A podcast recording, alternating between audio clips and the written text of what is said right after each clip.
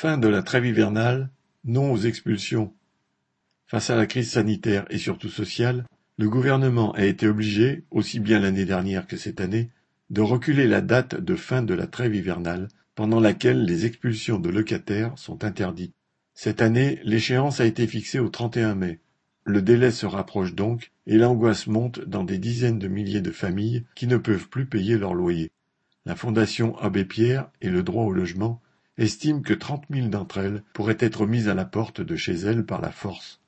Elles pourraient alors rejoindre les trois cent mille sans-abri qui tentent de survivre dans ce pays riche qu'est la France, un chiffre en constante augmentation.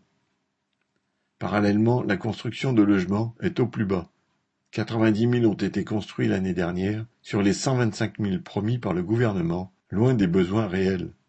La solution que le gouvernement a annoncée pour venir en aide aux expulsés sont dérisoires.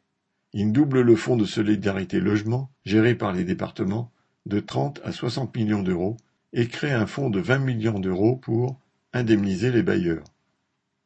Enfin, il promet la main sur le cœur que chaque expulsé se verra proposer une solution de relogement ou d'hébergement.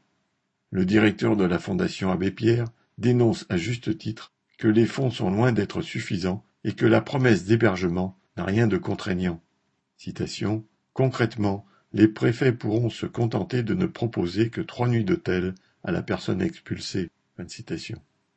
Alors que les plans de licenciement se succèdent, que les files s'allongent devant les distributions alimentaires, il est inadmissible que des familles populaires soient chassées de chez elles.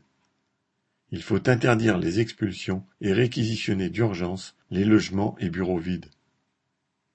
Camille Paglieri